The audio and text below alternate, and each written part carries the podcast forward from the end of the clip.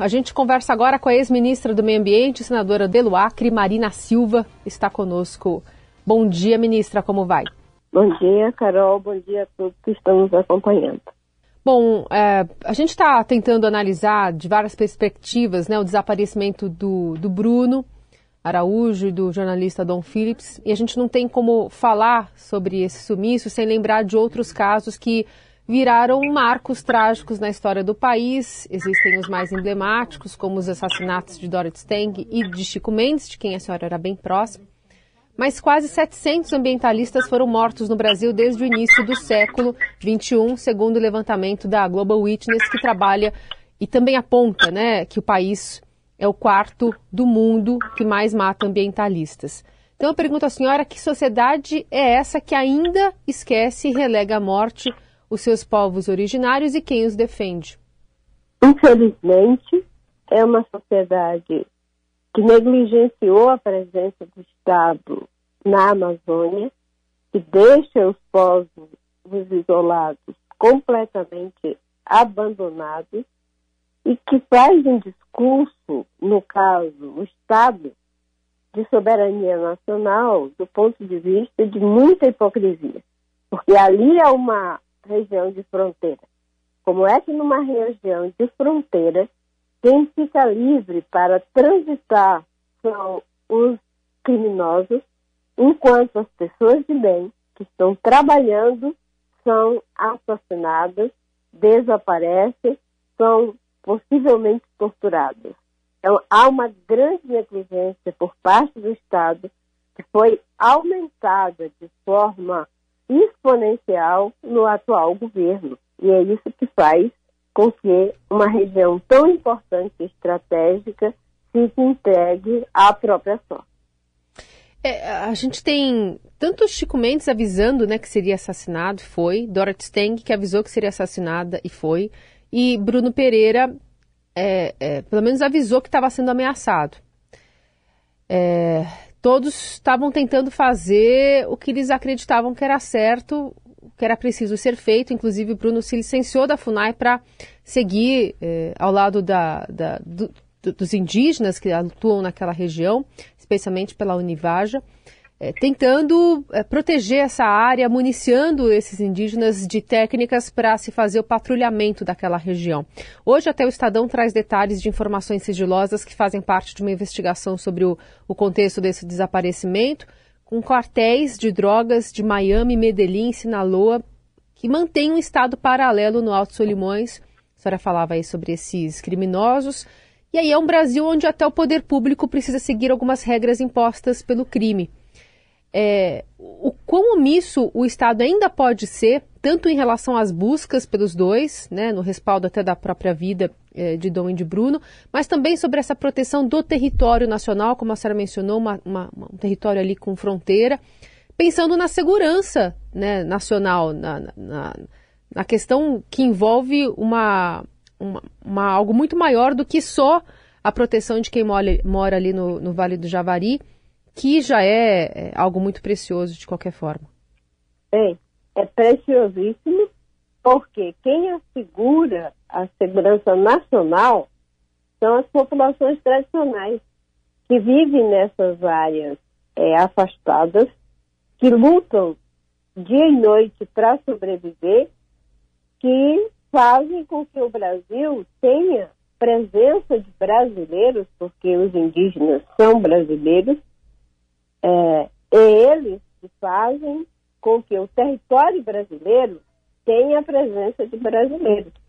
Porque em algumas regiões remotas, quem faz a defesa da segurança nacional, quem faz a defesa do nosso território, são essas populações que, infelizmente, têm uma cultura, né, numa parte daqueles que deveriam estar protegendo essas populações, de achar que eles é que são o risco à nossa soberania. O presidente Bolsonaro acha que quem ameaça a nossa soberania são os indígenas. Quem ameaça a soberania são aqueles que, tendo o Estado nas mãos, não usam o poder de Estado para combater os que fazem tráfico de drogas, de armas, que exploram madeira ilegal, que fazem garimpo. Todos esses assassinatos, quando eles foram praticados, é, eles foram porque existe uma parte que se recusa a viver de acordo com as regras e vai pela lei do mais forte, que infelizmente vem sendo estimulado.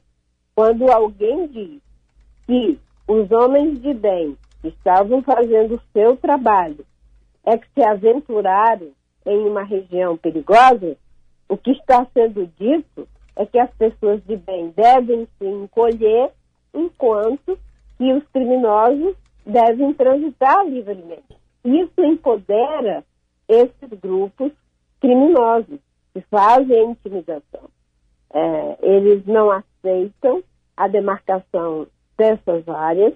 O Vale do Javari é onde nós temos a maior quantidade de povos ainda isolados e é uma área que precisa ser protegida em função dessas pessoas e na defesa do nosso território.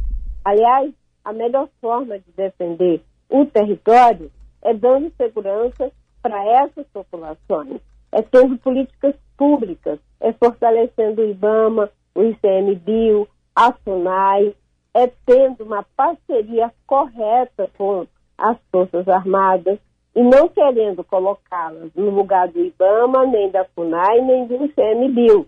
É ter parcerias. Quando eu fui ministra, nós trabalhamos juntos com o Exército e eles bem orientados, eles dão suporte para ações de quem entende o que está fazendo, porque não é a função do Exército fazer o trabalho que deve ser feito pela FUNAI, pelo ICMBio, pelo IBAMA, pela Polícia Federal, em alguns aspectos. Eles podem dar suporte logístico, eles podem manter a presença das Forças Armadas em regiões de fronteiras, mas cabe ao Estado, através dos órgãos competentes, dar suporte à proteção das terras indígenas, das unidades de conservação. Há no legislativo, né, se não no executivo, algum mecanismo possível para impedir esse aparelhamento que a gente está vendo nas agências, eh, nas fundações, como a própria FUNAI, a IBAMA que o senhor citou, que hoje tem pouca coordenação feita por indígenas, né? A maioria por policiais federais, policiais militares.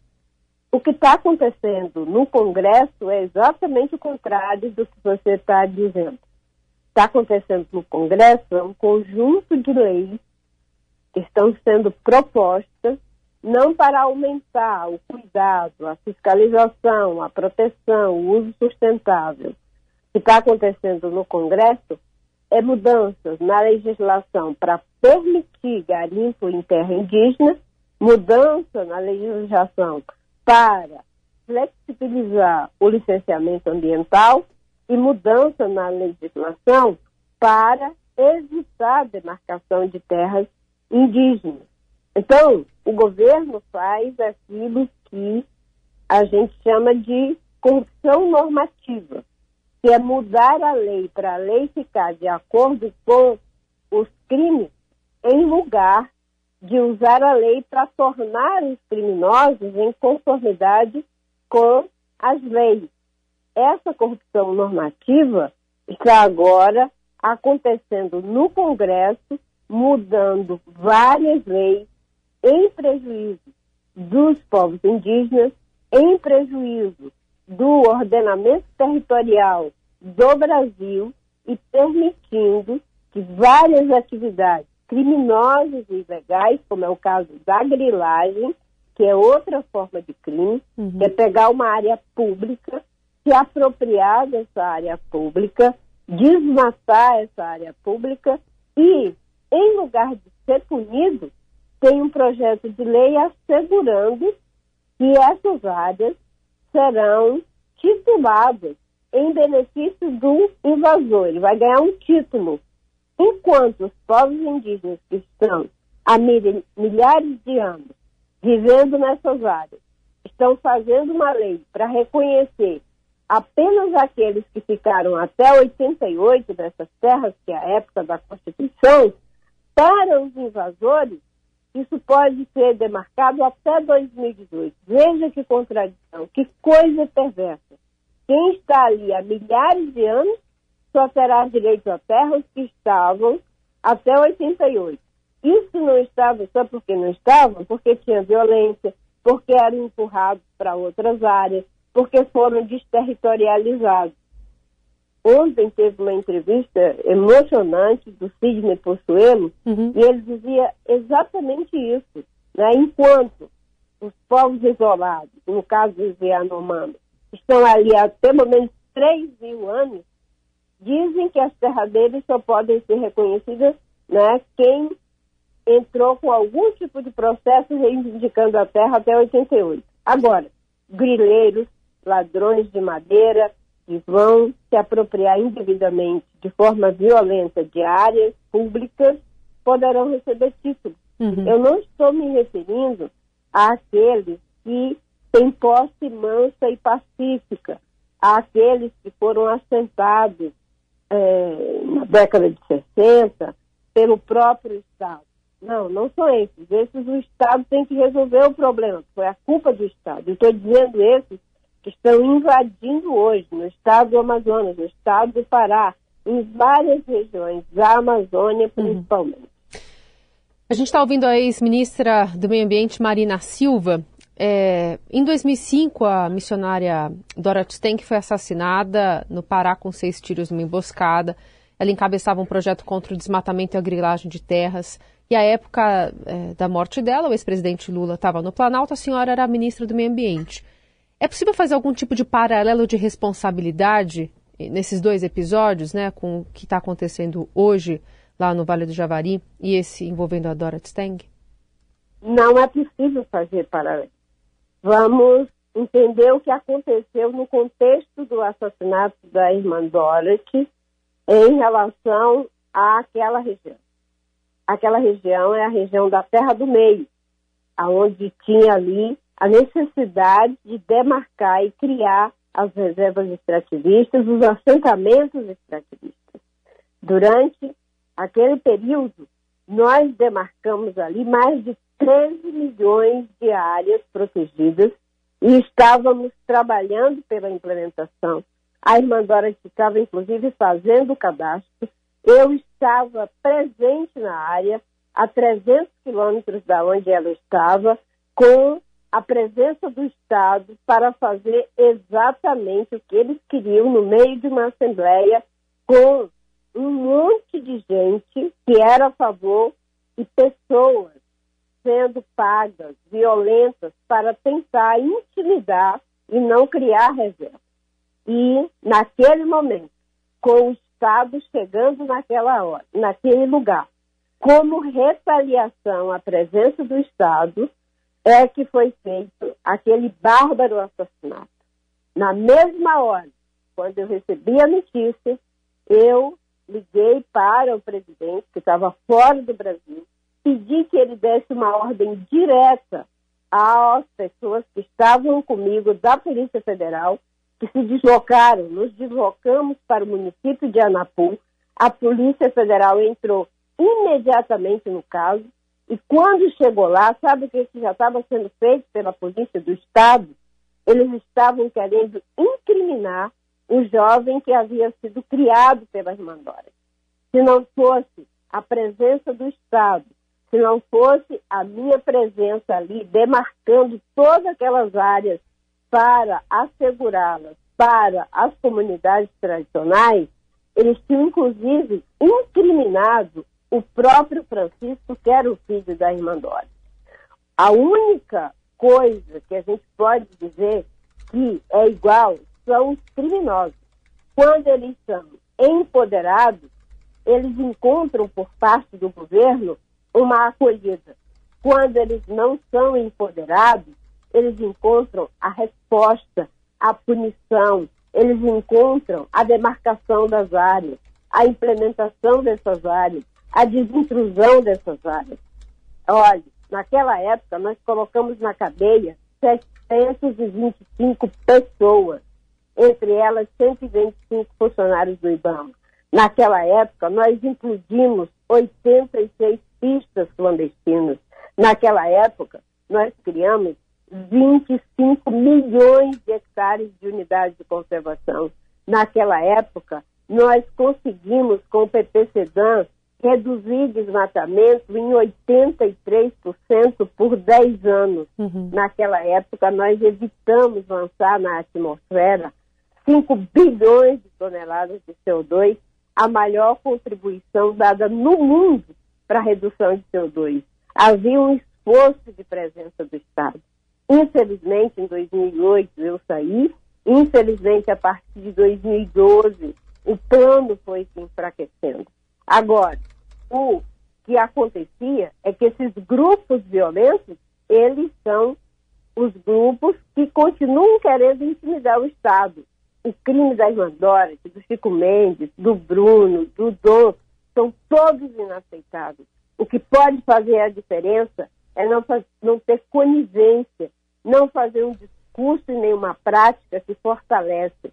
É algo complicado, difícil de ser enfrentado hoje, incomparavelmente maior, porque tem uma mistura de muitos crimes ali sendo praticados, mas se o Estado avança com respeito às leis, à Constituição, com políticas públicas sérias, a gente pode fazer a diferença.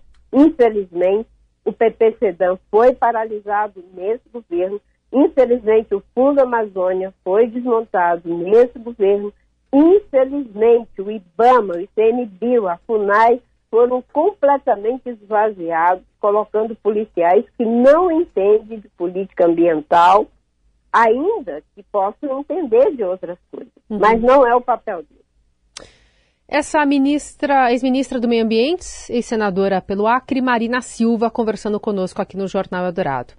Muito obrigada pela conversa, ministra. Até a próxima. Eu é que agradeço. Um bom dia para os seus ouvintes. É muito triste tudo isso que está acontecendo no Brasil. É muito triste a vulnerabilidade que estão submetidos aqueles povos. E é muito triste ver que duas pessoas que estavam fazendo o seu trabalho em benefício do Brasil e dos brasileiros ficaram tão desamparados e acontece algo dessa magnitude, assim como já aconteceu com a irmã Dorothy, como é, com o Chico Mendes, e nesse caso agora, porque a situação, em vez de melhorar, piorou incomparavelmente mais na Amazônia.